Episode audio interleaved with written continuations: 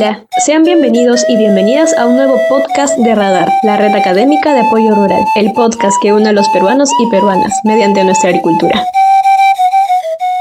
Hola, sean todos bienvenidos a un nuevo podcast de Radio Radar, la red académica de apoyo rural. Mi nombre es Renato Mesa y estaré acompañándolos los siguientes 30 minutos. La invitada de hoy es Lucero Lagones, egresada de la Facultad de Ingeniería Forestal de la Universidad Agraria La Molina. Muchas gracias por estar con nosotros el día de hoy. Espero que usted y su familia se encuentren bien de salud. Muchas gracias, Renato. Reciban un cordial saludo de mi parte. Estoy muy entusiasmada de poder participar en este nuevo podcast y recibir la invitación por Radar. Muchas gracias. Gracias por acompañarnos. El día de hoy trataremos el tema de plantaciones con fines de reforestación, el cual es un tema de creciente importancia dado los diversos beneficios que traen estos proyectos. Bueno, entonces empecemos por lo básico. ¿Qué entendemos por reforestación? A ver, miren, la reforestación eh, la entendemos nosotros como el establecimiento de tanto especies arbóreas como arbustivas, ¿sí? Estas pueden ser especies nativas o también exóticas, ¿no? Y esta reforestación puede tener diferentes fines. Por ejemplo, fines de producción, de protección o de provisión de servicios ambientales, sobre superficies forestales o de protección donde pueden haber o no una cobertura forestal. Aquí es donde quiero diferenciar un poquito sobre el término de la forestación. Normalmente hablamos de forestar cuando en este sitio no ha habido una cobertura forestal antes, ¿no? Pero cuando hablamos de reforestar, en este caso es de que sí ha habido anteriormente un bosque ahí, ¿no? Sin embargo, debido a diferentes factores como algunos incendios, o las actividades antrópicas cuando este, deciden cambiar por cultivos, etcétera, se ha ido perdiendo estos bosques, ¿no? Entonces, en una actividad, una acción es justamente el de volver a plantar árboles y establecer otros bosques, ¿no? Bueno, gracias por explicarnos. Como tú mencionas, es una práctica muy importante para recuperar, por así decirlo, espacios perdidos y darles nueva vida. Bueno, entonces, ¿qué criterio deberíamos tener para considerar un proyecto de reforestación? Uy, mira, los criterios en realidad son muy amplios.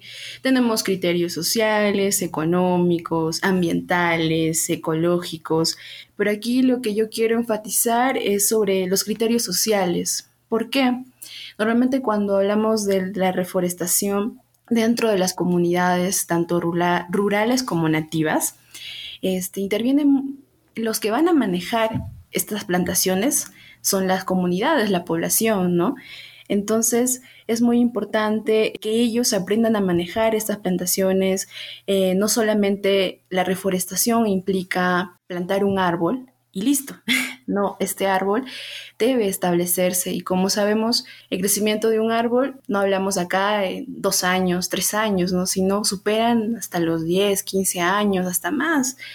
Entonces la población es muy importante que ellos sepan cómo establecer esta plantación, cómo manejarla adecuadamente de acuerdo a lo que ellos necesitan obtener, ¿no? Y es aquí donde otro criterio más es saber el objetivo principal por el cual se está estableciendo tu plantación, ¿no? ¿Por qué quieren, en este caso, plantar un árbol?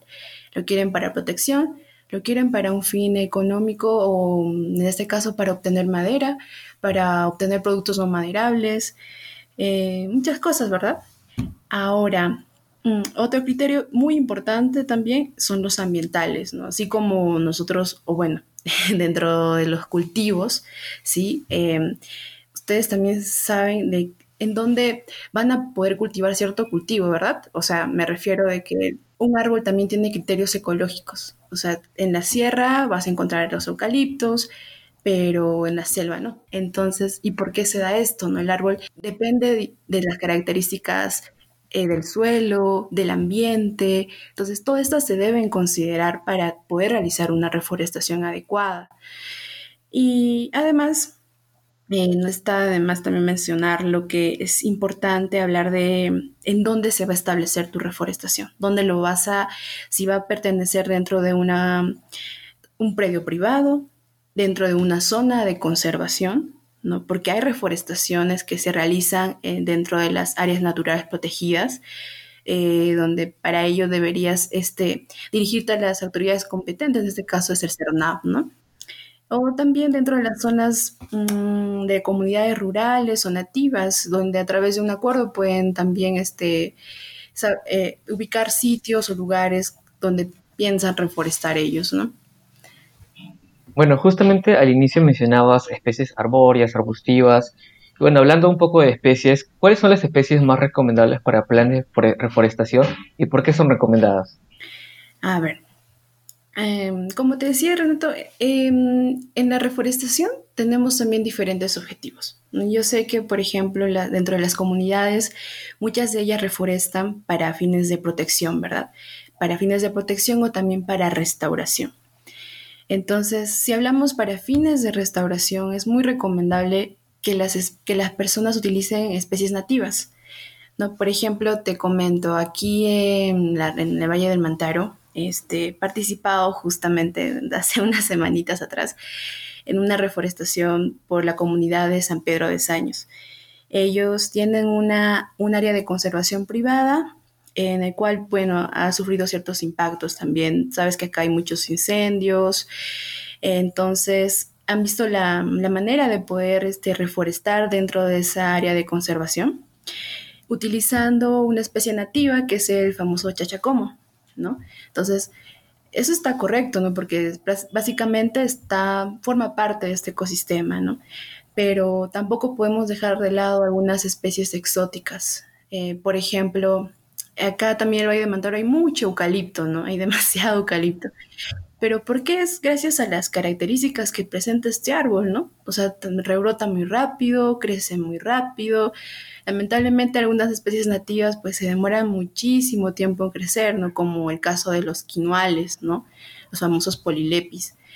Es más, hasta ni siquiera se reproducen ellos por semilla, no están ahí reproduciéndose por estacas, esquejes, y no hay mucha regeneración natural de estos bosques nativos, ¿no? Y por tanto, a veces este, viendo estas, em, como te digo, estas desventajas muchas veces de las especies nativas, ¿qué hacemos?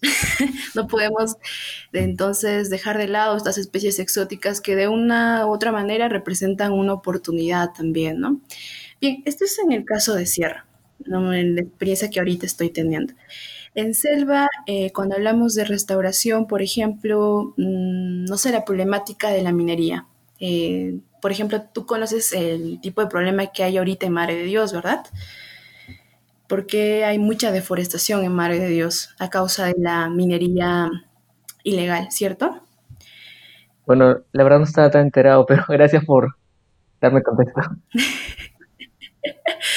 sí, es una deforestación tremenda que está ocurriendo muy cerca a varias zonas de conservación, por ejemplo, cerca al Mano, este parque nacional inmenso, muy enorme, pero ¿qué está pasando? Hay proyectos em, elaborados por instituciones de investigación eh, que vienen, en este caso, mencionando que es muy importante comenzar este tipo de restauración, mira, en zonas que tienen mucho mercurio, ¿no? Con especies que son las fabáceas o leguminosas, ¿no? Que son aquellas que van a ir, en este caso, nutriendo el suelo em, y sobre todo darle, darle mucha más estructura al suelo también. Entonces, ahora en costa y también, o sea, las especies que normalmente vemos que eh, para, restaurar, para reforestaciones, ¿no? Están las taras, ¿Por qué? Porque las semillas brindan em, muchos, muchos tipos de beneficios, ¿no?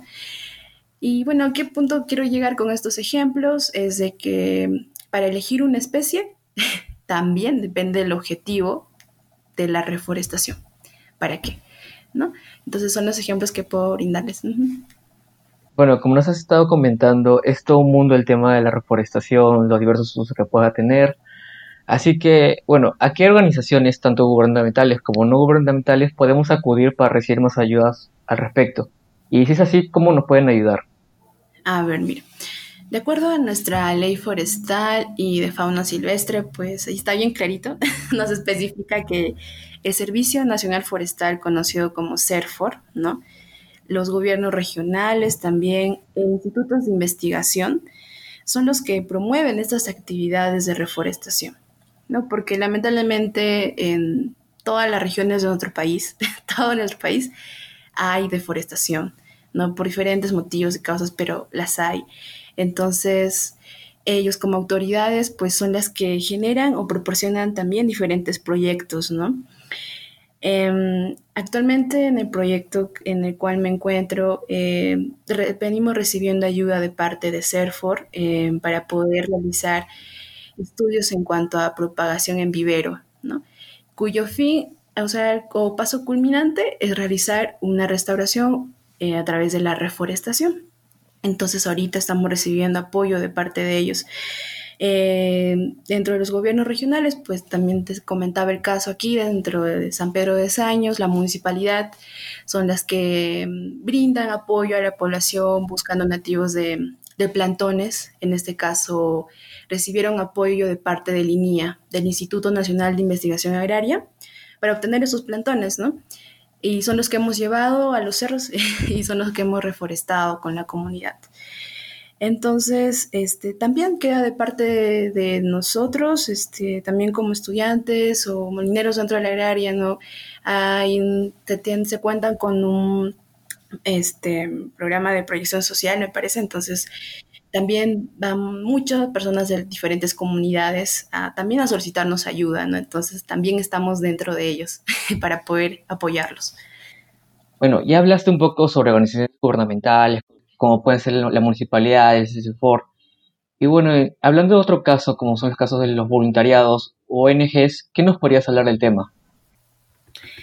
A ver, yo creo que las ONGs actualmente están apoyando mucho en el tema de reforestación en nuestro país. Mm, mira, por ejemplo, em, Actualmente tengo una compañera, una colega eh, que viene trabajando en Caritas de Perú, este, estimada Yuri Yancari. Ella pues me ha comentado que Caritas de Perú tiene experiencias en sierra, eh, tanto con especies nativas como exóticas, eh, dentro de comunidades, ¿no? Entonces viene apoyándolos muchísimos ahí. Ahora, dentro de la capital, eh, creo que una experiencia muy cercana para nosotros dos es justamente la ONG Alev, ¿no? También hemos visto que ha participado dentro de reforestaciones en lomas, ¿no? con especies de tara, por ejemplo. Y algo que rescato también de esta organización es que no solamente se ha quedado en ir y plantar los árboles, ¿no? Vemos que constantemente se han preocupado en darles el cuidado de riego, sobre todo durante épocas del verano, ¿no? Y eso es sumamente correcto. Y también este, mm, otro, a ver, otra experiencia muy importante es la que está desarrollando AgroRural. Me olvidaba comentarte un poco, pero están trabajando ellos en reforestación con nuestro árbol emblemático, que es el árbol de la quina, ¿no? Em, y así, entonces, Ah, y también mencionarte de la asociación donde estoy ahorita, que es la Asociación Andinus, aquí en Huancayo, son los que eh, están realizando este proyecto gracias a Fondesit, que es justamente el establecimiento o propagación de especies nativas altoandinas, ¿no? Con, en este caso con el género Polilepis. Mira, sé que nosotros, haciendo forestales, conocíamos muy pocas especies de polilepis, ¿no? Hablábamos de incán y racemosa, sin embargo, son muchas más. He tenido la oportunidad de conocer muchas más especies aquí y que tienen una distribución, o sea, las encuentras en lugares muy restringidos, ¿no? Y que ni siquiera han sido usadas para planes de reforestación. y lo que viene a hacer esta organización, bueno, esta institución ahorita, es tratar de propagar estas otras especies, ¿no? Por ejemplo, tenemos Polylepis canoi, Polylepis flavipila, Polylepis rodolfo vasquesi y esta última es endémica incluso para Perú, imagínate. Entonces veo que las ONGs actualmente están haciendo tanto trabajos en sierra, en costa, en selva también. Este, hay instituciones que vienen apoyando a comunidades nativas, hace ya mucho tiempo atrás participé yo en un voluntariado en, en Nauta, en Iquitos, y ellos venían trabajando mucho con reforestación, pero con, con plantas frutales allá en la selva, ¿no? Entonces, también me parece una experiencia muy, muy interesante. Bueno, ya nos has hablado sobre los beneficios sociales, ambientales que pueden traer las plantaciones forestales a una comunidad. Ahora que acabas de mencionar el tema de frutales, tal podríamos profundizar un poco más en el tema de qué beneficio económico podemos sacar de una plantación de reforestación. Por ejemplo, qué tipo de productos pueden salir de ahí. Mm, claro. En realidad es, obtenemos diferentes beneficios, ¿verdad? Tanto directos como indirectos. Los directos que acabas de mencionar, los frutales, ¿cierto? Es más, este, mm, aquí yo quiero enfatizar un poquito sobre los sistemas agroforestales, ¿no? De estas creo que si tienes un poquito más de conocimiento, Renato. Los sistemas agroforestales, ¿cierto? Que es, la, es una técnica en realidad de producción de, eh, de manejo del suelo, ¿cierto? Donde se busca establecer tanto especies arbóreas como cultivos, ¿no? Entonces, este es un beneficio directo porque vemos de que, ah, bueno, si bien hay monocultivos también en nuestro país, etcétera, una, una forma también de, de que este suelo sea más productivo es incluir las especies forestales ¿no? dentro de los predios. ¿Por qué? Porque a largo plazo también van a, obtener mayor ganancia, ¿cierto? Ahora, aparte, estos árboles que van a estar dentro del predio pueden funcionar como que mm, a los cultivos los protegen tanto de los vientos, va a proporcionar este, al suelo mayor cantidad de nitrógeno, por ejemplo, si incluimos algunas leguminosas, ¿Qué otra cosa? Por ejemplo, en la costa se incluyen, no sé, dentro de sus predios, ah, bueno, en la costa vemos que es un sinfín de monocultivos, ¿verdad? Yo creo que se incluyen, por ejemplo, especies como el algarrobo. El algarrobo puede obtener muchas cosas, ¿verdad? La miel, este, pues, estos árboles pueden proveer de polen para las abejas, producir miel, algarrobinas, este, también este, funciona como alimento para el ganado, y muchas cosas, o sea, hablando de cosas directas, económicamente muchas. Ahora, de forma indirecta, los servicios ambientales, ¿no? Si bien no, actualmente en nuestra, yo creo que todavía estamos dando un paso aquí en nuestro país en esto de incluir los servicios ecosistémicos, ¿no? Pero son muy importantes, ¿no? Porque unos, eh, son, muchas plantaciones están establecidas en cabeceras de cuencas para proteger, o mejor dicho, que nuestro ciclo hidrológico se encuentre regulado, ¿cierto? Y no exista tanto una escasez de agua en las zonas bajas de la cuenca o también proporciona estabilidad eh, en el suelo, ¿no? Para que no se produzca tantos huaicos, saludes. Y también dentro de una manera, eh, viéndolo más, este, mm, son todos un... Ah, esto del de funcionar como sumideros de carbono. Exacto, no es lo más importante. Cuando hablamos quizás de un beneficio indirecto, hablamos de esto de los bonos de carbono, porque los árboles capturan este CO2. Y a ver, ¿qué otra cosa? Sí, me, estaba escapando. Eh, son también, proporcionan los, los bosques, encontramos mucha biodiversidad, ¿no? Son hábitats de sin fin de flora, de fauna. Eh, que constituye también un gran potencial turístico para las comunidades. Entonces, sí, yo creo que todas eh, las, reforestaciones bien manejadas, pues nos van a dar algún tipo de beneficio. Bueno, solo para añadir a lo tuyo, claro, actualmente hay unas tendencias de combinar temas que son agrarios, temas culturales que son los árboles y también sistemas pastoriles, o sea, crianza de ganado, tienes tu árbol forestal y bueno, tu árbol frutal, por así decirlo lo cual de alguna forma es un triple beneficio. Y bueno, en este caso se busca ahorrar este, recursos puesto que los sistemas tienen beneficios entre sí. Como ya mencionaste, por ejemplo, el caso de las fabáceas o, bueno, algunas especies que pueden aportar nutrientes al propio sistema. A su vez pueden dar hojas que pueden servir como forraje al ganado. El ganado puede botar estiércol que puede ser reincorporado al sistema. Así que es todo, un círculo que puede traer muchos beneficios. Exacto, Renato. Ahora, es más, cuando hablamos también de la mano de obra, ¿no? O sea, eh, yo creo que cuando hablamos de cultivos se trabajan por temporada, ¿cierto? Y vemos de que no siempre se requiere mano de obra cuando hablas de dentro de un cultivo. Entonces, ¿qué pasa? Muchas personas, eh, por ejemplo, en el caso del café, no aquí, este, no sé, para algunos meses requieren mano de obra para recolectar, bueno, café, ¿no? los granos de cacao de café o de cacao también. Pero ya luego pasando esta temporada, mm, ya no necesitan más mano de obra, ¿cierto? Y entonces esas personas quedan de otra, de otra manera sin trabajo.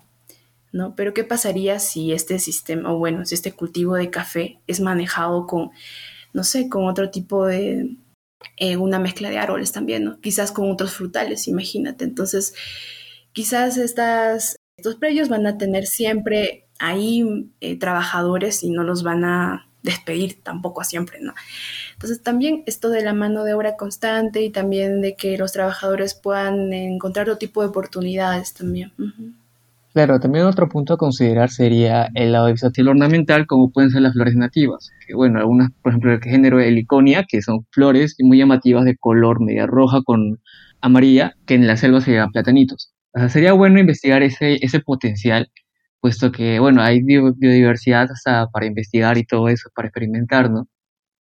Exacto. De hecho, ahora eh, me estabas hablando de los bosques de Quimanes. Eh, de verdad he visto que acá en el, mira, en el Valle del Mantaro estaban haciendo este tipo de beer watching, ¿sí?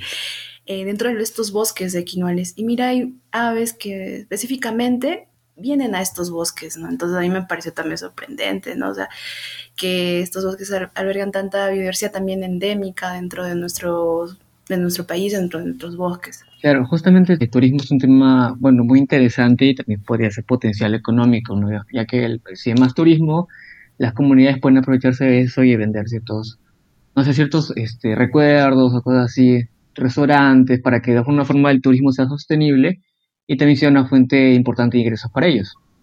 Sí, ahora mira, yo sé que normalmente em, hablar de plantaciones forestales em, hablamos objetivos no a corto plazo, ¿verdad? Sino a mediano o hasta largo plazo. Entonces, en cierto punto, eh, yo creo que eso desalienta un poquito a muchas comunidades al decir de que, bueno, voy a plantar ahora y, Dios, de acá voy a ver el bosque cuando muera, ¿no? O sea, mis nietos verán el bosque, dicen, ¿no? Pero en realidad eh, lo que venimos también nosotros a decirles es de que podemos darle muchas oportunidades a este bosque mientras se va a ir estableciendo, ¿no? Es decir, mientras obtengamos aquí árboles, eh, no sé, dentro de 15 años, 20 años, ¿no? Por ejemplo, este es el caso de cuando nosotros reforestamos con pinos. No sé que muchas, hay muchos casos donde reforestan con pinos y como necesitan necesariamente de un hongo para formar rizomas y establecerse, entonces dentro del bosque encontramos hongos comestibles. Entonces, no solamente aquí en, en Junín, sino también en Cusco, hay personas o comunidades que vienen aprovechando ya este bosque, o sea, no se esperan unos 15 años, no, sino ya lo vienen aprovechando a través de estos hongos comestibles. Eh, entonces también me parece una excelente oportunidad y así ir también buscando otras oportunidades, quizás si incluimos también algunos frutales, lo que habíamos comentado, ellos podrán obtener ya algunos frutos de acá unos 5 años, 10, dependiendo de cada una de las especies, ¿no? Pero hay que verlo así como una oportunidad y que eso también ayude que las eh, todos nosotros tengamos esta visión a futuro, ¿no? Y no seamos como que pensar aquí un poquito a corto plazo, sino siempre a, largo plazo. Bueno, y como última pregunta, ya hemos hablado de todos los temas, los criterios, las consideraciones, y ¿cuál ¿cuáles serían los errores que debemos evitar al momento de plantear un proyecto forestal?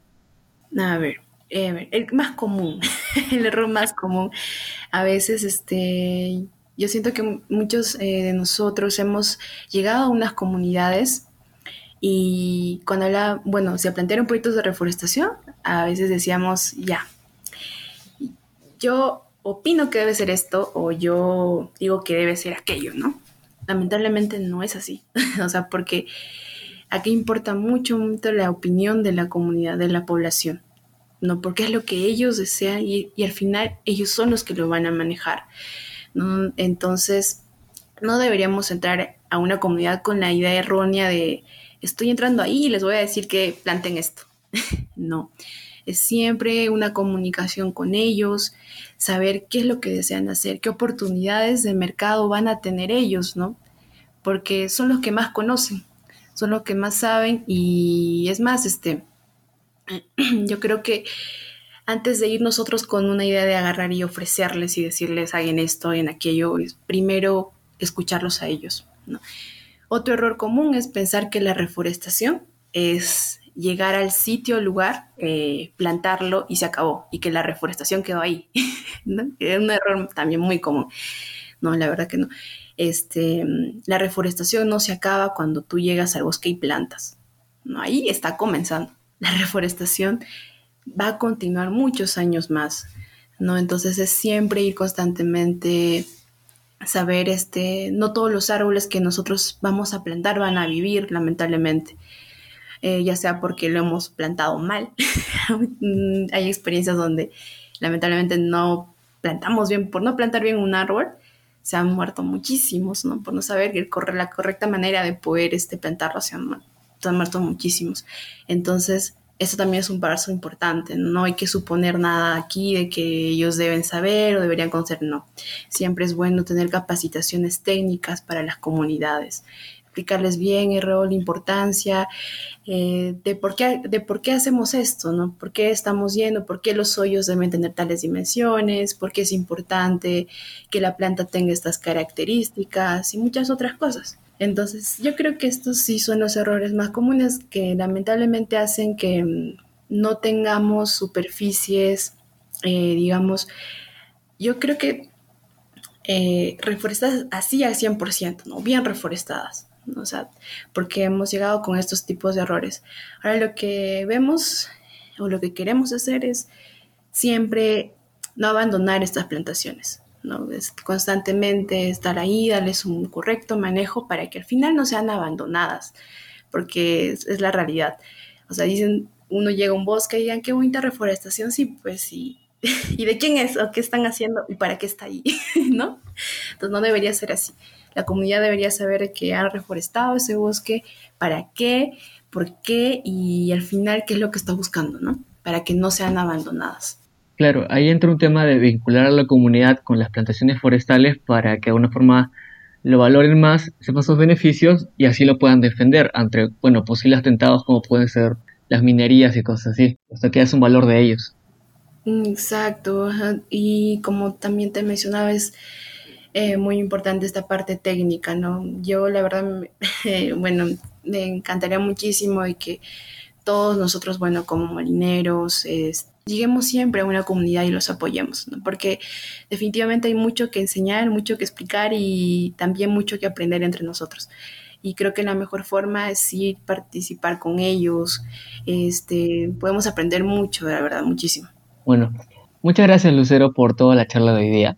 Muchas gracias a los que nos han escuchado el día de hoy. Agradecer otra vez a Lucero por habernos acompañado e invitarlos a todos los que nos oyen a seguirnos en redes sociales, en, la página de Facebook, en la página de Instagram y en Spotify, donde podrán escuchar todos nuestros podcasts. Pero quizá usted quisiera darnos unas últimas palabras, cómo podemos encontrarte. Ah, qué random. Bueno, este, yo eh, primero decirles de que sigan, por favor, ahorita a, a la Asociación Andinos, búsquennos en Facebook, Andinos. Este, había mencionado también a Caritas de Perú se había hablado también sobre la ONG Aleph. Em, realmente creo que son instituciones en las cuales estoy me estoy involucrando, también compañeros y, en fin. Ah, este, pueden buscar también en Facebook como Lucero Lago en Espoma. Cualquier duda o también apoyo que desean, como en este caso Renato me lo pidió, eh, dispuesta a apoyarlos. Yo ahora estoy trabajando en temas dentro de eh, ecosistemas altoandinos, entonces lo que me quiero especializar muchísimo más. Y bueno, eh, yo creo que el de tener muchos contactos, redes, ayuda muchísimo, ¿no? Y es lo que ahora yo saliendo de la agraria, la Molina, decidí volver aquí a, a Huancayo, de donde soy yo, y poder este, conocer más de mi, de mi ciudad, ¿no? Y apoyar y llevar todo lo que he aprendido aquí y dar, aportar mi granito de arena. sí, eso es todo, Renato. Muchas gracias nuevamente. Bueno, gracias Lucero, la verdad es muy admirable lo que haces y gracias a nuestros oyentes por acompañarnos en un podcast más de Radio Radar. Somos parte de esta red de apoyo real en momentos tan complejos como los actuales en los que se necesita de la mayor solidaridad posible. Hasta la próxima. Muchas gracias.